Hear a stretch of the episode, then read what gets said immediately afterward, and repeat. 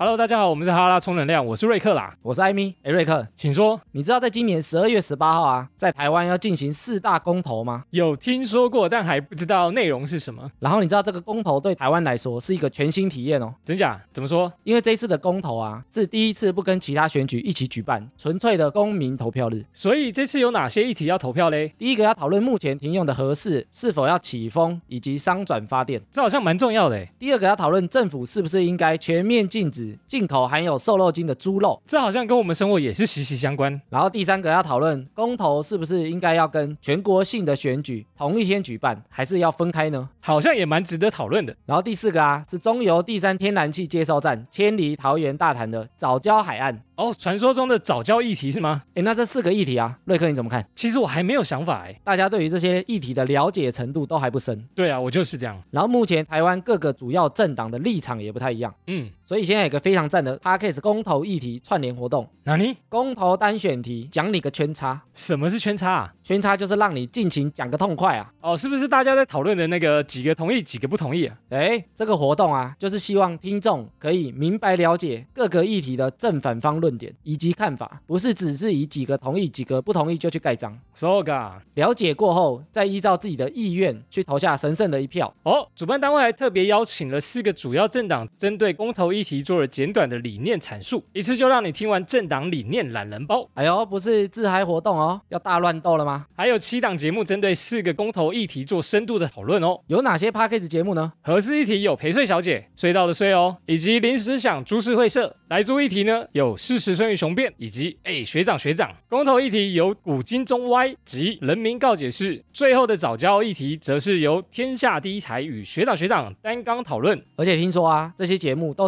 找了一些政坛的神秘嘉宾参与讨论。只要上节目资讯栏的活动网站，就可以收听到这些节目以及政党的讨论，以及公投懒人包的整理哦。想了解公投议题，来这边就对喽。希望大家都能够多多参与台湾的议题制定以及讨论。十二月十八号公投日，除了出门投下神圣的一票之外，公投单选题讲你个圈叉，听了再上。接下来把主持棒交给来出议题的事实胜于雄辩，Go Go Go！欢迎收听事实胜于雄辩，我是比尔熊，我是老熊精，还有两个新朋友也加入了，而且这个新朋友是最近一直拿我们事实胜于雄辩来开玩笑的，来我们欢迎。洛克宅，我是我自己喊。对，古今中外的洛克宅终于来我们节目了。对对对，然后还有一位是我们今天非常重要的嘉宾，因为他是这整个什么鬼？他是这四个人之中最了解畜牧的男人。对对，最了解最了解畜牧的男人。嗨，大家好，我是 Kevin。讲到这个，我们就直接破题好了。为什么今天要做这个？就是因为我们想要做公投的讨论。对的。对对对，那我我休息这么久，其实我们在酝酿这件事情。当你听到这一集，你大概就知道我在搞什么了。好，那我们今天呢，在这这么多公投议题里面，我们就选了一个，今天我们来讨论的是来族议题。对的。好，那在这个开始之前，我要认真严肃的先念一下主文，因为这个太容易搞混了。真的，这次呢，公投第十八案的公投议题呢，叫做反来猪进口。那它的主文是：你是否同意政府全面禁止含有莱克多巴胺之乙型受体素？猪脂之肉品、内脏以及其相关制品。那这个意思呢，其实就是，如果你今天是正方，正方哦，你就是你会打圈的这个人，那你的意思就是，就是猪不能进来啊，对，好，就不能进来这件事情啊。如果你是反方，你是打叉的，对你就是可以接受政府进口来租。哎，好好，那今天的立场呢，就是比尔熊本人是站在正方立场，洛克仔是站在正方立场。然后我们老熊精跟 Kevin 都是站在反方立场。那我必须要讲一下，今天我们做这个辩论啊，你不要把它映射在我们每个人身上，就是帮我们贴标签哦。这是一个辩论，是一个理性讨论的东西。好，不要就说，哎，那个走在路上就骂哭骂说，哎，好，你原来你是绿区，哎原来你是塔绿班，没有，我不是真的，不是这件事哈。我们今天要做的全就是只是一个理性讨论，想让大家知道说，会有人用什么样的公投角度，或者是。去看待今天的公投的议题，对，这是我们今天想做的事情。好，那废话不多说，我们就直接开始吧。来，我先讲一下，我们都知道，就是食品添加物，就是在饲养的途中加入这些，例如说像我们今天的主要的标的莱克多巴胺这件事情，是被有研究指出，它其实对人体是有危害的。好，那为什么我们要吃有加食品添加物饲养的猪只呢？我觉得这个东西要回应，就是这是正方的这个态度。我觉得最好玩的就是说。啊！你告诉你现在告诉我一件你在 Seven 上，在呃全家，在任何一个就是商品的食品即时食品售价上没有添加物的，你给我看。比莱特多巴胺有问题的添加物大有存存在，而且这是我觉得说真的，呃，你要说就是猪汁为什么要加莱克多巴胺？因为它其实并不是说你加这猪只要吃了一点，吃了一毫克也好，它就会瞬间变成一只毒猪，然后变成像新宿老怪一样可以把人毒死这样。没有，它有一个剂量啊。你超过那个剂量，它才可能有危险。而且我们伟大的赵总裁不是说了吗？又喝六碗猪肝汤，这样但是它有有限度嘛？它并不是说会造成一个无限上纲式的这种破坏。所以我觉得，其实你要说这样因为就是哦，我们完全不接受，我们就不能够接受，就是有任何含有添加物或是这样的东西的话，呃，我觉得这其实不符不大符合现实啊。哎，你的意思就是说，我们既然已经吃了这么多毒，所以再吃一种毒。也没关系喽，陈怡它不是毒啊，它只是它只是一种只是添加物，它不是毒，添加物不等于毒啊。不是啊，那你这样子来讲，我们不是也是有反对就是基因改造的食品吗？所以，可基因改造食品的反对也不是所有人都同意啊，有的人就觉得可以啊，我觉得 OK 啊。其实我补充一下，那个有关添加物的部分哦，其实呃，你刚刚是觉得添加物是有毒的，对，这个添加物是有疑虑的，所以它会呃，为什么我们要吃它？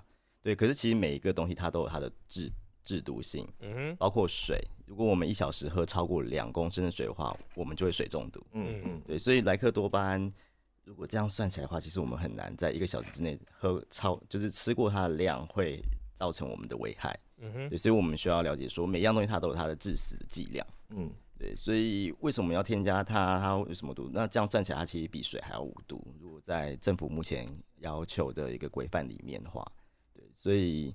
呃，当然，大家是希希望有选择权啦。嗯，对，所以呃，我觉得是不是要添加在它里面，是不是含有这个东西？我觉得猪肉里面正常的猪肉里面含有的其他制毒性的东西，对，其他可能吃的更少量，还是会比它危险。嗯，如如果以目前政府现在要求的这个标准的话，其实如果说以莱克多巴胺是有毒的这个东西的话，那我们现在讨论是猪肉而已。嗯，这次公投主人只有猪肉，那。如果说牛肉呢？牛肉其实我们已经吃了蛮久的，嗯，大家也已经，其实台湾人，如果你选澳牛跟美牛的话，大概大部分都是选美牛为主，嗯，对。那为什么我们可以进美牛，可是不能进美猪？都是含有莱克多巴胺的情况下面，而且他们奠定标准，好像美猪比美牛还要再稍微再高一点。呃，我我我其实在想说，就是其实它那个标题已经应该说是莱克多巴胺，它已经是被规定说它是一个。不知道是农粮署还是谁规定的，说它是一个禁用的，就是添加物，对，它是一个禁用的。嗯，那它已经规定完禁用了以后，然后在这个公投里面又说，呃，是不是应该全面禁止？所以我觉得这是一个还蛮应该同意的事情。就很像是你已经说这个东西是有问题，然后再跟他说，哎，是不是应该要禁止？那我觉得，呃，应该就要选禁止。那如果要先让它变成是讨论说，其实这一件事情好像不会那么毒的话，那这有点像是。呃，大家讨论大麻，其实严严重性可能比香烟还要轻，嗯，对。可是它就是被规定不行，那我们应该要先把这个规定给拆掉，然后再让它进来。那这样子的话，就会比较师出有名。哎呦，统一标准这个，嗯，蛮硬的。OK，好。对对。现在的法律是规定说，我们的呃，我们国家中中华民国台湾，嗯，不能进口莱克多巴胺或者任何的呃乙型受体素，我们不能进口受体素这个东西。然后，所以呢，我们猪农没法用，是因为我们不能进口，我们不能进口，就像我们不能进口毒品之类的，或者某些特别的东西，对，呃，我们就是把它拉出来说，我们可以进口含有它的或使用它的猪肉，对，那我们使用牛肉已经是 OK 的嘛，对，所以，所以它如果说跟大麻这些东西比起来的话，其实它呃立场上面有点不一样，就我们禁止输入大麻，可是我们不能让有吸过大麻的外国人进来吗？哦，再把它切的更细，用过的，哎，这比较出柜哦。对，哎，我我这个论点我觉得蛮有趣的，我我觉得要拉回去原本的那个那个状态，因为你使用过、使用过、吸食过大麻的外国人，他并不会传染给下一个台湾人。嗯，传染？哎呦。这个你又再切更细了，这个好像很值得研究。对对，我的意思是说，就是你吸食过大麻，你进来台湾之后，我并不会因此而吸食大麻。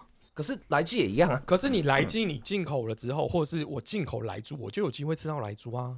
我等于说它会传递残，你所谓的是残留的来剂会进到使用它的人身体里面。对，因为这不一样的概念。你看，你刚刚讲的是说吸食大麻的人进来不会感染给另外一个人。那你打了一只，你在一只猪身上打了一个来剂，那只猪不会跑去跟另外一只猪蹭蹭鼻子，那个另外一只猪就哦，我也有来剂的，不会啊。可是我们会吃到啊，因为它已经是猪肉了。那 可是你吃到也没关系，因为刚才其实已经有讲了，它并不是一个就是马上致死的的一个毒物，或者是说那么高危险的东西。你吃到就吃到，而且刚才主厨也有讲了，就是 Kevin 也有讲了，就是说。那你每牛都吃那么多了，你还担心再吃个来猪？哦，我们把这个东西把它呃比较详细的讲一下好了。毕业熊这个这个观点是对的，来记它会残留在猪肉，然后被食用。那事实上它被禁止的原因也是因为有人食用了超过标准的来记的猪肉。嗯。然后造成他就是有一些症状，甚至死亡。嗯，对，的确会有这样的状况。所以呢，政府现在定定的是一个规定，一个规则，说哦，这是国际的标准，那我们要符合这个科学的标准，然后我们认为是安全的，进来呢你会很容易被代谢掉。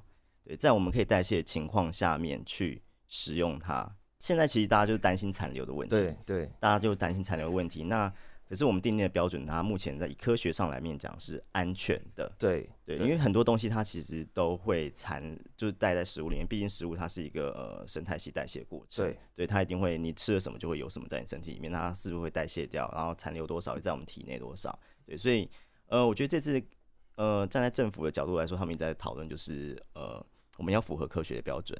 嗯，对，我们要科学角度去讨论这件事情，而不是说啊我就是不要，就是不要有。哎，那个好像，因为如果是符合民情、接地气的话，好像因为我们使用内脏比较多嘛。哦，对，因为其实他们国外的人不太爱吃猪肝了，猪猪脸汤、下水汤那些。也就是说，我们相对性的风险是比较高的。我觉得它也不会是那么高，因为就是已经有讲嘛，你如果要吃猪肝汤、吃下水汤什么的，你要一天吃六碗。才会中毒。可是你不能排除不会有这么狂的人呢。对，可是这边我就要讲一个重点了，就是这个是不是自我责任？像我导雄今天大家举世皆知是一个超级老烟枪，我是从十四岁就开始抽烟的人，所以我抽的烟的量非常大。其实我最夸张的时候一天可以抽三包。可是你看三包烟造成的伤害是不是很大？可是我会因此去怪说，就是政府怎么可以进口洋烟呢？你若不进口这个烟，没有这么美好的烟的话，那我就不会抽成这样子啊！没有，这是我自我责任嘛，这一定知道的啊！你你你如果硬是自己要去吃六碗猪肝汤，你你你你，不管你有任何理由，你除非是被迫了，你有一个就像赵少刚讲，有一个恶婆婆压着他吃六碗猪肝汤的话，除非你是被迫，那我们可能真的要讨论。可是我觉得，如果是你自己责任的情况下的话，这你不能够。去转嫁给 就是呃进口的东西啊，这没道理啊！因为我在你美猪没进口之前，我很开心的可以吃十碗猪肝汤，但你因为有进口来猪之后，我就要很小心的只能吃六碗以下猪肝汤。对，有一种说法是不是说就是哎你进来了，但是吃不吃是你的责任？对啊，对，那其实我们应该进好几顿海洛因放在那边。呃，抽的话其实是你们的责任。对啊，我们我们只是想做一个展示而已。这是海陆音墙，这是一个行为艺术是吧？好，我放在大安森林公园那个吗？对，自己自己对。好，我来自行取用。我稍微解释一下好了，猪肝汤这是假议题。因为台湾没有在猪进口猪肝，台湾的猪肝用不完。对，台湾自己猪肝其实都会拿去做肥料饲料了，嗯，所以用不完。然后猪肝、猪肾这两个没有问题。然后我们会有比较有疑虑的，其实是大肠哦，猪肠哦，对，大肠面线哎，很长，三十块一碗。大肠面线我至少吃三碗，不然会很饿。那你还没六碗，还没六碗可以了，哦，还可以再冲三碗。没有肠子跟那个肠道跟肝脏的那个蓄积量不太一样，对肝比较强，所以你要肠比较强，对肝里面的残留量会稍微多一些哦。对，然后猪肾也会多一些，因为它毕竟透过那个泌尿系统去代谢的东西。哎，我可以问一下，那个大肠面线肠都一定是猪肠吗？对啊，不还有什么牛肠？牛肠哦，有牛肠哦，对，牛肠鸡鸡肠。机场太小，机场机场机场太小了，嘿，装不过去了。是不是有个成语叫什么“小鸡小鸡肚肠”？哦，好，太小了。好，刚打断，刚打断 Kevin，我们要 Kevin。对啊，我我我按这里面最没有，我觉得猪猪肝这个东西就没什么意义啊，因为不太可能。嗯哼，对，其实它每年的销售就是使用量已经越来越低了。对，相对的低了。那说什么孕妇会吃到很多猪肝，这个呃，真的就是没有必要再讨论这东西，因为根本没人在进了。哦，对，商人会进有意义的东西啦。嗯，他他不会进一个进来没有要买，而且其实就是冷冻过后那个东西真的蛮糟糕的。哦，消费者也不会接受。哎，那这样子的意思就是说，你们觉得只要吃一个东西，它不会就是致死，嗯，然后我们就可以去就是用科学的根据去。去食用它，你其实身体不会有危害。可这件事情，我觉得又有点没道理的原因是，呃，科学这件事情，嗯，是不，是不断的会被迭代更新的，会被推翻的。嗯哼，嗯哼。我现在，例如说，你们现在的研究报告告诉我说，吃来剂是不会有事的，就是如果在这个六碗猪肝汤的容许量之内的话，嗯哼，对。当然，第一个我可以不要吃嘛。可是我怎么知道我们的就是人的身体状况会随着世代改变，或者我们的成长就一定会不一样嘛？就像有些人打疫苗会血栓啊，有些人就不会啊。嗯哼，那你没你既然都知道莱克多巴胺它本来就有潜在性的危害，只是我们没不一定会吃到那个致死量，但你不可能所有东西都是用致死量去考虑啊。如果假设我的身体代谢就是比较差，它是不是就会一直累积在我身体里面？累积在身体里面，的确每个人的代谢状况会不一样。那不过这东西它主要是水溶性的，所以它不会像一些呃，好，我们讨论一下就是科学这个东西啦，就是会的确它就一直更迭，它的标准的确有机会在变，对。然后呃，来剂这个东西，莱克多巴胺它当初被定定标准的时候，最被大家干掉的就是它做了很少量的人体实验，它主要是做动物实验，然后去推测它的呃致就是危害量，对。但当然它没有让人家吃到死掉，然后说哎这个人吃这么多死了。对，现在没有这样的报告。当初他之所以只做动物实验，原因是因为它是添加剂，嗯，它不会被人体直接拿来食用。对，在这样状况，它不是药品，所以它就不会像呃，比如说某一种感冒药出来的时候，它必须要做多少多少人的呃人体实验，一二三期这样子。所以它只做动物实验，因为它只在动物身上使用，它不会直接使用在人身上。所以这的确是某一些人会拿出来干掉的东西。那不过以我们科学角度，它就是添加剂，它的法规是要求是这样子的，所以就做这样子。啊，当初也是说啊，你们就做一下人体实验嘛，他们就随便稍微做了一下人体实验，数量不是非常多，对，那这的确是被抓出来打的一个原因。那科学的东西一直在更易，其实这是很正确的，因为毕竟我之前跟呃，我之前就常举个例，就是铁氟龙，对，以前铁氟龙很毒，所以我们后来改了另外一种铁氟龙，嗯，对，另外一种铁氟龙比较安全的，可是这个安全的比较安全铁氟龙最近被下修它的呃安全剂量。就它能够试出多少，就是它呃会试出多少，然后造成危害的剂量被下修了。这时候它被下修的时候，变得比以前的更多的铁氟龙它的标准还要更更低。那他说，诶，那为什么不用以前旧的铁氟龙？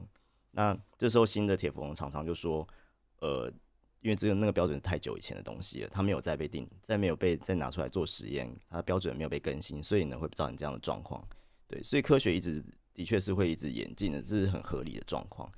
那只是我们以目前我们人类能所及的科学的状态来说，目前它是安全的。嗯，对。那我们就是只能照说，目前如果站在科学角度，就是科学它目前告诉你是这个样子，那我们只能照着这样子的准则去走。对，所以科学它它的想法是这样子，它不是说呃，如果它不会去预测，它只会说我们现在得到的东西是什么，那它可能会有什么疑虑。那我们把疑虑考虑进去，把我们现在定出来的标准跟我们的想法考虑进去之后，我们去找出适合的一个原则。因为科学它的确不是准则，大家科学家都知道，没有东西是可以被完全解释的。就就像牛顿三大定律，在某些情况下面也会有人想要去挑战它。我们必须要去了解说，科学它是一个怎么样的本质的东西。在站在那样的角度，是这样，好像有点太太哲学，是不是？那没关系，这个我我可以稍微补充一下。基本上，其实科学它的确是一个变迁的东西。可是科学它事实上在变迁的过程中，我们还有一个很重要的旁证叫历史啊。比如说像铁氟龙也是嘛。那像五零年代的美国，它是直接拿 DDT 来替，它是喷在小学生身上，直接喷在小学生身上，它是拿拿来除除虱子、除跳、除头虱、除跳蚤的。这种行为，其实在人类世界里面屡见不鲜。就是说，我们不能够用就是说未来可能会有什么变化这个亮相去当做。评断的标准。因为如果你要这样子讲的话，会变成陷入一种很可怕的那种斯多格主义，就是说斯多格主义就是又又叫失败主义啦，就是说他就是过度的忧虑，这样你会变成说就不能吃啊，我们大家都要去当仙人，大家都要辟谷了，对不对？你有时候大家会看到一些赖上那种长辈群会有那种很夸张的那种养生言论。比如说什么某某中国大大国手中医师说，人其实不用吃饭，那种之类这种东西，它其实就是一种过度忧虑，或是一种就是他因为不想要去承担科学还没有开拓到的那一块，然后他就用一种比较神话性或者情绪性的投射来去帮你解决你的恐惧。可是我们都知道，这种恐惧事实上会用这种这种逃避会带来更大的恐惧啊。所以说，其实我觉得用。真的就是用科学的态度来看待这件事情是比较好的。你说以前早期用 DDT 来喷，嗯，当香水喷，不是 不是，除虫剂啊，除虫剂对对，他们可能也许有些人就觉得，哎哎，除虫剂让它加点温度，就拿一个打火机在前面烧。我觉得这个事情是这是夸张行为了，不会到那样啦。就是我，可我的意思，其实我想要回到前面刚刚有大家讲的，就是说，呃，其实。我们讨论是致死率嘛？嗯，今天讲说，哎，我保证绝对不致死哦。虽然中风会高达九成，但没关系，不致死。就是说，其实我今天，如果今天我们科学调查就是，哎，他致死率啊，真的不至于死啊。但是其实很多并发症、很多状况发生的时候，就是这个东西，既然我觉得回到前面说，它既然是被明定禁止的话，一定是有原因嘛，不可能今天这个东西这么富含维他命，然后我们结果我们禁止它。这个好东西我们禁止，原因一定是有原因，所以禁止。那这个原因一定是之前，呃，虽然我我其实这就是我不懂为什么他要禁止。如果今天这么好的话，应该赶快先把莱克多巴胺这个东西先修过，然后接下来我们再禁它，那不就大圆满吗？这样。莱克多巴胺它其实是所有的目前的乙型受体素里面，它的安全性是最高的，就是它的呃，应该说它造成你。人吃了之后有的副作用的比例是最低的，对，它是相对安全的一个来源。因为之前中国出问题是奇帕特罗，对，就是引起这一大波风波的造成的原因，就是中国有农民超量使用奇帕特罗。那我觉得他应该也不是故意的，这农民也不是故意，因为很多农民他并不清楚说这个东西要怎么去使用，没有人去教他说使用的剂量是多少，虽然他可能就手一抓说啊就这一把。就下去了。你的意思说，就是盐巴太多也会不好嘛？对不对？盐巴太多是大家都知道，就是很呃相对危险的。不过现在也很多报告指出来，你吃太少盐，反而造成的危害也很多。而且，嗯，我们可能大家都缺莱克多巴胺，没有到那么夸张。不，如果莱克多巴胺目前是每每公斤，呃，每就是如果是一个六十公斤的成人来说的话，他要吃超过七点五毫克，嗯哼，他才会有副作用。就所谓的副作用，它还没到致死。它的副作用，所以这差不多是两百五十公斤的猪肉了。对，目前的标准是希望这样。然后我们那当然他们有这 AI ADI，它有在于降低它的标准，再把它降到它的呃百分之一去，作为它的一个安全的标准。就是超过这个的话，我们可能会对人体有危害。我一直很想插话问一个，就是为什么一定要有莱克没有莱克多巴胺的猪到底会怎么样？它哦加它的原因。我觉得这个刚好，我可以从历史上给一些小建议，应该说小小方向。很多人都会问说啊，为什么不有机饲养就好了呢？为什么不让猪听音乐、吃小麦，开开心心的过完他的人生就好呢？呃，这个东西其实在历史的观点上来讲的话，风险非常非常的高。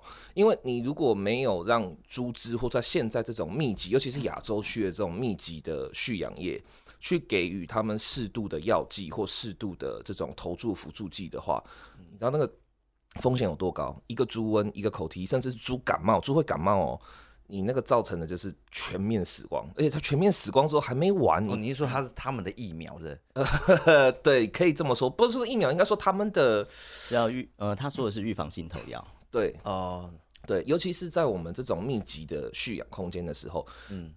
很多人可能以为说，那这死了就让它自然淘汰，没有，它死了以后，它的呃，不管是尸体、血水，或是被污染的环境，甚至是包括污水，它造成的伤害可能会非常非常非常非常的大。所以，呃，你想要做有机饲养，或想要做有机呃畜牧，这个它其实是一件高成本的事情，所以它才会贵啊。要不然的话，它就卖的跟一般有头药的或是这种密集蓄养的一样就好了。所以说，它其实不一定是一个，就是很多人我觉得有一个很可怕的事情是，很多人已经有一种那种惯性的连接思考，会觉得说，哦，就是因为那些大商人要赚更多钱，所以他们才会去装，才去投那种就是什么莱克多巴胺啊，怎样怎样怎么，事实上不是这样的。真正的关键原因，事实上在于说，它这个是一种预防投药之外，它也可以是一种，这就是一种必要之恶啊，你可以这么说，而且它也不一定是恶，所以它不一定是绝对安全的东西，但它绝对是一个在呃某一种蓄养条件下，它非常需要的东西。因为你如果不做这个事情的话，成本会很可怕，而且成本不止可怕，它代价也很高。嗯，其实我们回到说，为什么要去用它？其实大家都会有这个疑虑，那为什么要用？台湾不用不是也好好的吗？嗯，对。那美国他们会用，其实瘦肉精这东西，台湾早期也有用过。台湾早期其实用的也蛮爽的，因为台湾的猪肉一直都有呃，就是皮脂下面的脂肪太厚，然后没有办法转换成肉的问题。那瘦肉精它主要就是它可以减少它的脂肪量，然后让它的肉变多，然后嗯，这样子的话，就是你这只猪卖出去的时候，它单价会变高。嗯，所以其实最后就是讲简单，就是经济考量，因为它可以省百分之十八点五的饲料。嗯哼。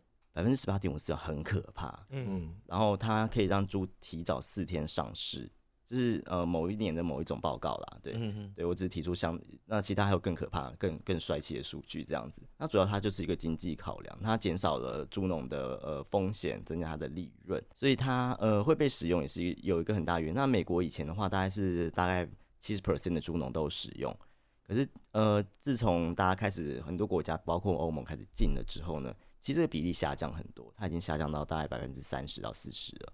对，因为呃以前是因为猪饲料很贵，然后他想要追求更高的利润。可是当他的猪肉出不去的时候呢，他发现如果我不使用的话，它的价格会更好，我会卖得更好，得到利润更多。说那猪农就相对比较多，会去呃停止使用这个东西。嗯，我的意思说，为什么我们就要为了减少成本而牺牲我们的健康？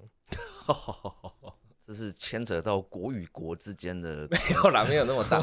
可是我我觉得这个东西事实上是这这种这种话，就是说哦，我不能因为你的成本牺牲我的健康。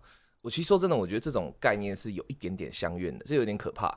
为什么？因为对你来讲，这是你的健康无价；可是对猪农或者对于实际在进行畜牧产业的人来讲，呃，那我的生存就不重要吗？这东西其实它不能比在一起，不不能比在一起讨论的，你知道吗？就是它，当然你如果说今天这个健康的风险是像很早以前台湾的食安会有那种，比如说呃硼砂加入鱼丸中的这种重工重金属中毒之类这种这么严重的事情的话，那当然是不行。可是今天。你把健康跟一个人的产业，或者说一个人的生存条件，甚至是说我们的食品的这我们自己的猪肉的供应这些东西，放在同一个逻辑来看的话，我觉得这其实有一点因果错置啦。那你不应该把这些东西都放在同一个天平的，这这不大不大合理。我觉得会推行它合法的原因，就是因为他们认为这已经是健康的了，这已经是安全的。在这样安全的前提下面，他们必须要去推动经济的发展，因为猪肉它并。畜牧业它并不只是一个猪农的问题，它是一个国家很大战略问题。真的。那以美国这样的农业大国来说的话，他们的饲料，他们的饲料流通，饲料要怎么变成钱？他只卖饲料赚的钱，跟卖猪肉赚的钱是完全不一样的。对他必须要考虑的是，呃，其实是一个很大很大的一个战略思考。哎，所以一定要进美国那边来的猪嘛？其实 现在其实有进美猪哦。哦，我我在想说，他如果是呃。就是为了，因为因为其实刚刚讲讲是说，因为美国它有经济考量是这样子，那如果把程度稍微拉高一点，让另外一个毒，因为因因为你刚刚说就是可以节省饲料嘛，嗯，然后就就等于他们的制作费可以降低嘛，那制作费降低的话，如果今天我开发出另外一个稍微更毒一点的东西，让它制作费更低，让它可能小猪出生大概三天以后就可以拿去杀了，这样子一个超超级增强剂。那这样的东西，明定也是不合格，但是我们也是可以，如果是可以炒作说啊，这个顶多变成是四碗猪肝汤会有问题，这样子的一个炒作起来的话，那好像就会变成是，因为你已经帮这个违法的事情开了一个洞了以后，那接下来第二个稍微再强一点点，稍微再强一点点，只要经过大家讨论，嗯，其实我们少喝一点猪肝汤，最后推到其实每个人只要喝不超过两碗就没事。的时候，那这样会不会就变成是一个一直不断的退却、退却、退、退、退、退，退到那个停止线后面这样子。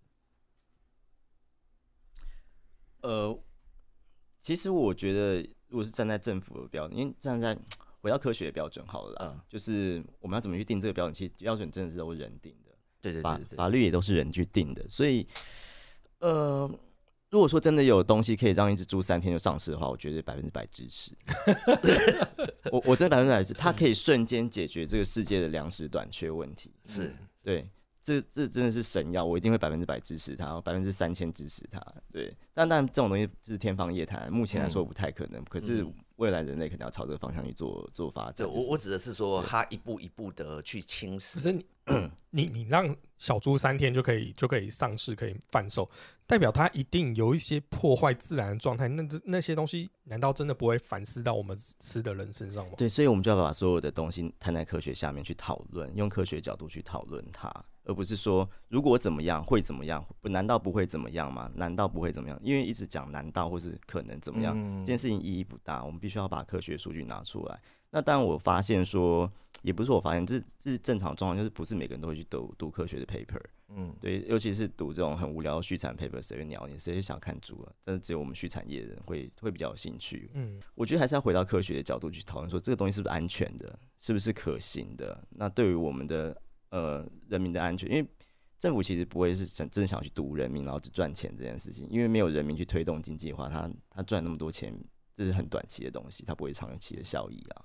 我我觉得刚才的这个话题里面，我想到了一个流传已久的都市传说啦。就我不知道大家们有大概两千年前后的时候，一直有人在传那种说什么麦当劳或肯德基的鸡十四天就可以长大，然后是生下来就没有毛，然后打了一大堆生长激素。那个传是六只脚嘛？对对对对对对，真的，他那个超夸张，那个都市传说传到一个就是简直是。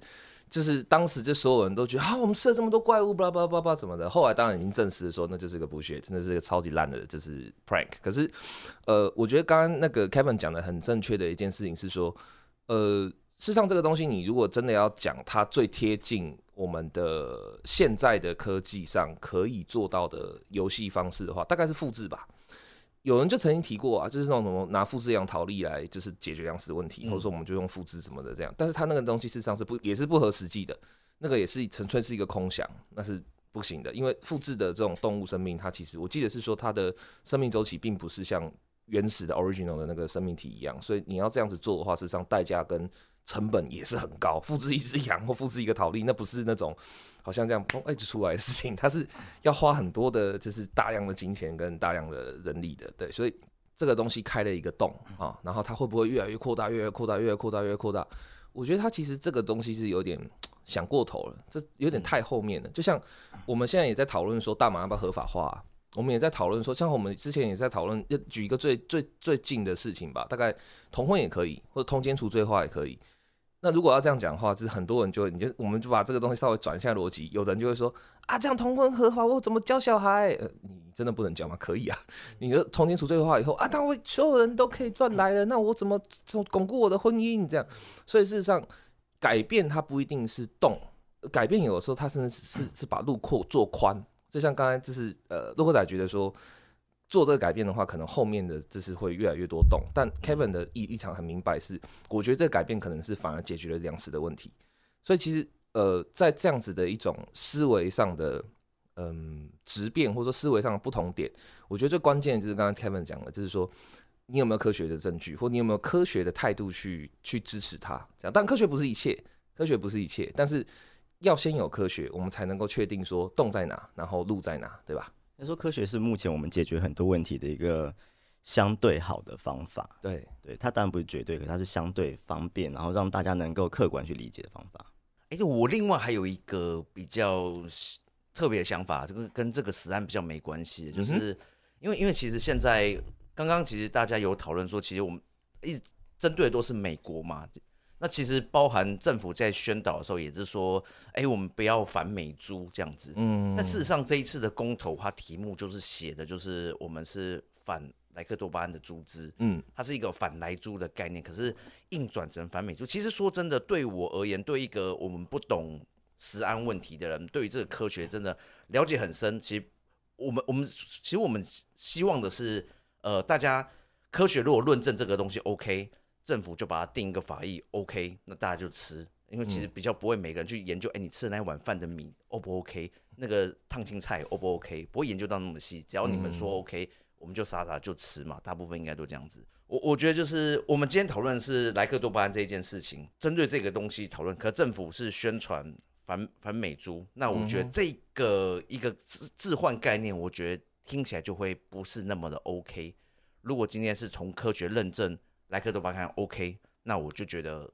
可以，那这样大家我可能就会投反对票。但其实现在政府一直在推的就是你变成是反美猪这个概念，我就觉得很不 OK。那这个背后的隐藏的意思就是，哦，反对美国贸易的关系，虽然它有毒，但是如果这样做的话，这就等于变成是牺牲死安换国际的一个好的名声这样子。我觉得其实基本上，呃，第一个是。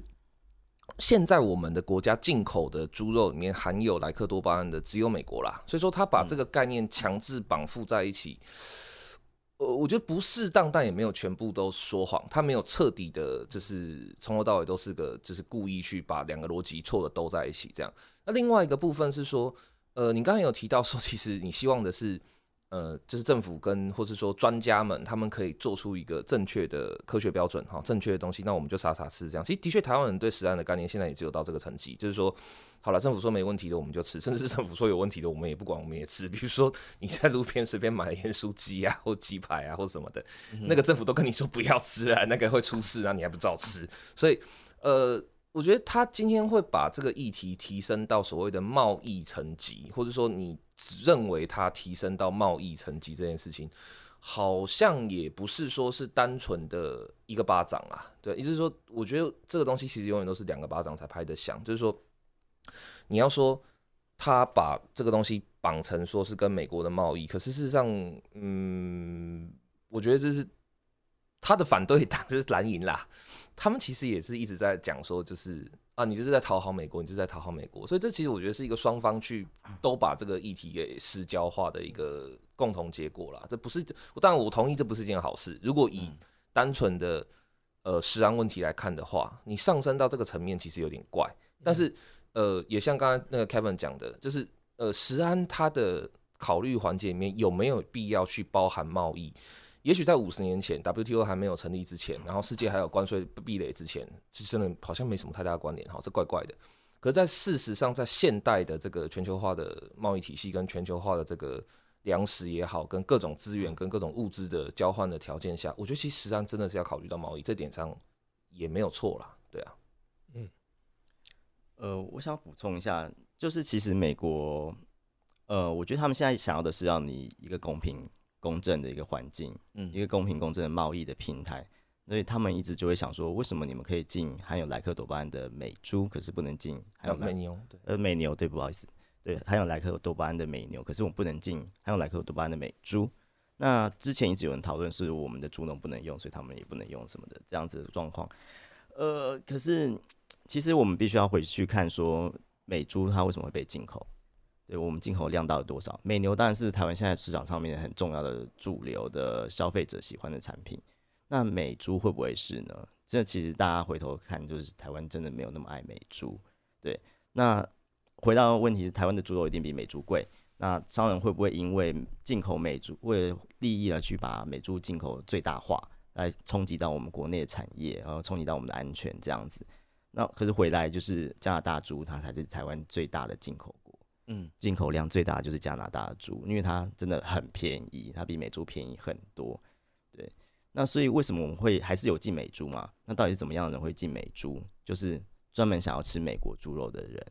嗯哼，大家不要想说不可能，美国猪肉很难吃什么的，还是有。它是有一种呃，譬如说现在很受欢迎的是盘克夏，盘克夏黑猪，对，在冲绳叫做六百猪，哦，对，在台湾叫做格马兰猪，这个品种的猪肉。这个盘克夏黑猪，它其实肉质非常的棒，可是它进来其实就是非常的不便宜，对，它比台湾猪肉还要贵一点。好像还有另外一种那种伊比利猪也是贵到笑。伊比利猪是意大西班牙的，西班牙的，那它也是贵到吓死人。可是台湾的进口量也是一再上升，对，所以所以呃，就你刚刚说的是，说有些人还是喜欢有一股来味那种 特别好吃这样子。呃，盘克夏猪。它其实很像台湾黑猪这样的感觉啊，也很像一比一猪这样子的感觉。那它就是有特殊的味道跟特殊的风味，对它有一种无可取代感觉。那或许特别是的人，我觉得他们会真的会忽略来记这件事情，对，因为它的价格真的不便宜。这样子，我我我其实是说这个议题，它是在呃反来猪跟反美猪中间有一个隐藏的隔阂，叫做如果今天其他国家的来猪，我们也会把它禁，其实就不会是反美猪，会反。来猪，那另外一个概念就美国有些没有来记的，它是可以进来，那就没问题，因为它就没有来记，所以不会被就不会这个过滤网反来猪的过滤网过不过滤不掉这个美国没有来记的猪，那这样子也不能说它就变成是反美猪，可是政府去推反美猪反美猪，它直接过了这个层级，把这两个东西给隐藏住，我觉得这个是一个阴谋。阴谋，对，也也不能说阴谋了，算是一个阳谋吧。这样，你觉得他在谋什么？你觉得他他他能谋什么？进口一定是对那一那个国家一个利多嘛？嗯，那当然我们知道，就是这样讲会不会怪怪？就是你利多，当然必有回扣嘛。哦哦哦，这扣回来以后，嗯，那就这就是解释了为什么国民党当权的时候，他会要同意要进来。然后现在 变成是反对进来，民进党，民进党在野的时候反对这档事情，而且绝对是跟这个食安问题抗争到底。啊，现在当权时候就要了，在这个其中也是嗯不简单。那你觉得这个利多是什么？如果说我们进了那么少的猪肉的话，它占的量那么少，对你美国来说应该没什么特别利益啊。可能开放这件事情，反正我们就是头过身就过嘛，先求有再求好嘛。就是如果今天。这一档是先让它过了，后面可能就我我觉得等于开了一条道路，后门开了以后，接下来先告诉你说，哦，后门只会有一点点小脏的东西进来，但是当你慢慢忘记这档次的时候，哇，噼里啪啦就后面就接踵而进来吧。哦，我猜可能是有这样子的一个效果，所以美国很想要开这个洞，这个洞的效果很小，这件事情是目前告诉大家说啊，这个洞开了以后，可能其实影响不大。但是洞开了以后，我觉得这部分的话，因为第一个它牵涉到的比较，也不说阴谋论，就是比较多的内情，我们可能不会知道，所以我们也只能说是一个猜测。但我觉得刚刚洛仔有提到一点，确实是不好的，就是说你国民党在上台在当执政党的时候，你们信党就讲的风风火火，然后你民党自己上台以后，然后就换了个脑袋，这样，这个这个这个行为，我确实我同意是。不不不不好的是不 OK 的，可是就是说，诶，你你你要换个脑袋，我觉得这这难免了哈，这这个世世界就是这样运转的，很多时候。你觉得如果现在马上换成国民党当权，他会不会转一个脸孔，就会哎，其实来住也还 OK 啊？那 会会不会？你觉得？我我个人觉得可能性其实不低。其实不低，我个人觉得啦，因为因为其实莱猪它背后的不要说利益或干嘛，我觉得它其实最我自己的解读是说，它最关键的地方是在于说，你如果可以跟美国达成这个协议的话，会有两个最直接的效果。第一个是美国的贸易代表团跟这些，就是他们等于说背后的资本老大们会觉得你很照，你听话，而且你就是搞得定事情，这样这个当然是一个大利多，不要讲。那第二个当然就是说。呃，你你如果可以就是在执政的时候对这个事情通过，或者说给这个事情一个方便，或者给这个事情一个一定的呃，就是正确的结果的话，我觉得他还有一个就是刚刚 Kevin 讲，就他会觉得说，哦，你是一个可信赖的贸易伙伴，因为你 make reason，你你有你有逻辑，你有逻辑，你不是那种你知道像流氓国家或独裁国家，突然之间就是呃，就是之前我们的友邦一个非洲的那个假梅。就说哦，我我派两千两千个台两千个，就是他的那个国家的，就是那个呃，冈比亚的冈比亚的，这是海军陆战队来台湾，我们协防中共之类这种，你就不会让人觉得你是一种你知道莫名其妙的人。对，所以我觉得他的利多，我自己想到比较合理的是这两个啦。那你要说他换了脑袋，我觉得可以换啊，说实话可以换换脑袋。我我我我某方面来讲，我觉得这是不可不可避的民主社会的一个必然，但。呃，你换脑袋的重点就在于刚才讲的，就是说你能不能够用一个合理的方式来说明这样。嗯，我觉得他们主要还是想说，现在民进党政府它近期它有很大的优势，比国民党当初很大优势，就是呃，一方面是它进口的时，它进口时间点不一样，因为当初是对莱克多巴胺的这个安全刚过没有很久，然后它也没有实行，那么就是呃，美国人在使，是美国自己人在使用莱克多巴胺的时间没有那么久。那安全标准刚定下来的时候，的确他们民进党政府当初是很有角度，可以那个时候不是政府，而是在野党，他就很有角度去打这件事情。那现在已经过这么多年了，美国人吃起来好像也没事。那台湾人其实吃美猪，哎，不好意思，美牛也很长一阵子了，好像也没事。所以他们现在就很有角度说，我们可以说，呃这是安全的，我们都在吃，我们吃那么久好像也没因为这件事情发生什么事情。这样我们就应该要把这个平台把它做得更公正一点、更公平。刚刚就是有说，呃，我们就是呃很，就政府他美国政府他其实也在试探我们，说我们是不是可以成为一个很可靠的贸易伙伴。嗯，那。呃，一方面台湾一直想把自己推出去，呃，想要推到各种国际组织里面，那当然一直在受阻。那美国它毕竟，我觉得这次也是做球给我们说，哎，这个这个国家它是依照科学、依照法律，是真正公公正公开的国家，我们是可以合作的。它之后要把我们推进其他的呃组织，是主要是贸易组织的话，它会更方便一点点。我觉得我们今天这样讨论，就是看似啊，当然也不可能完全全面，但我觉得每个面向都有稍微聊一下。今天这次有四个公投议题，那为什么雄辩呢会来聊美猪这个话题啊？不是美猪啊，这样又又被是来猪这个话题。呃，原因就是呃，比尔熊本人我呢，就除了喝酒以外，最爱就是吃嘛。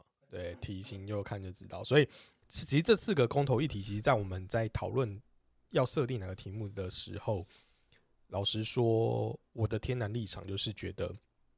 它都不是一个很好的公投题目，嗯，对。那我们，呃，但我觉得这次公投是比较进行的原因，其实我觉得它就是一个我们社会民主进步的一个公民教育。那我就挑了一个跟我自己比较相对有稍微一点比较热衷的话题来讨论这件事情。那今天非常欢迎就是呃洛克仔跟 Kevin 来上我们节目，然后来大家一起聊这件事情。然后请各位听众就是。不要片面的截取我们今天谈话的内容，因为我们今天只是呃站在不同的立场去叙述这件事情，不代表哦我们就真的例如说会被人家打成什么民进党侧翼，好或者是一个就是你就是中共同路人。我觉得这件事情真的都没有必要。公民投票，请回归于正常的公民的议题上面去。你可以不用被任何一个政党操弄，你可以不一定是要两个圈两个叉，三个圈一个叉，随便你。嗯，对，只要你自己针对这个议题上面，你有你想诉诸的。呃，逻辑立场也好，你就你就去执行好了，没有人可以说你对，也没人可以说你错。那这就是我们今天想要做来租议题这件事情的一个理念。三位再跟听众们做一个简单简单的回应，好，那我们就结束了今天的这个节目。好，要要回应什么？OK，所以现在是结辩了嘛？是结辩，可以可以可以这么说。我我其实对于对我我其自己也觉得那个公投的题目非常的。不 OK，它非常不 OK 啊，因为它是你同意政府，嗯，然后全面禁止，可是所以同意的对象到底是同意政府为所欲为的做任何事情，还是说同意政府的后面禁止全面禁止这件事，到底是讲哪一件事？如果他今天是今天你同意政府，呃，早上七点到中午十二点的时候全面禁止来租，那这样的话，它又是另外一个概念。所以今天这个题目其实定的不是那么的干净。所以其实会有很多的切入的角度来讲这件事，所以我本身觉得，呃，但但其实如如果是我的立场的话，我会觉得，呃，如果今天是讨论来租的话，就是很干净讨论来租，那就会我我的立场就会觉得说，哎，那现在就是全面禁止，那我们这个情况下就会变成是说，哎，如果今天是一个违法的动作，你同不同意违法就要受刑罚？那我觉得很片面的直接看下去，这个题目就是，嗯，那违法就应该要受刑罚。所以我就会选同意这样子，我我的立场是这样子表达。对，两位，你先哦。呃，我觉得这，对我我突然也觉得这个这个共同议题就有点鸟。嗯，对。那我觉得就是要回到科学的角度去讨论。然后今天就其实很多人不愿意相信这个科学的呃这个这个政府定出来的这个规则，或者政府定出来的这个标准好了。对，那。其实我觉得，比较从实安的角度来看的话，就很多人觉得我们就是在交美国保护费。那我们到底需不需要这个保护费？大家其实可以想一下，我们是不是需要这个东西？目前定出来的配套措施，我可我是可以接受，就是呃呃标示产地这件事情。那大家有自己有选择权，我觉得这是很重要。那大家想不想吃，可以自己做决定。OK，我的话其实呃，我跟因为我乐哥仔自己有一个节目《古今中外》嘛，我们其实也有提就是那个公投榜大选这个议题这样。那这一次的雄辩其实跟很多其他 Podcaster 都有合作做一些联名这样，所以其实会有一系列的公投节目，希望大家都可以去收听。那其实刚刚有提到很多，大家都觉得这次的公投题目袅袅的，可能你心中也会觉得有点袅袅的。为什么它袅袅的呢？其实刚刚乐哥仔讲的。公投题目如果有太多前提的话，也就是说你在里面加入了很多可动的变相，它基本上就其实已经偏离公投了，它会变成比较像是一个民调，或者它是一个参考。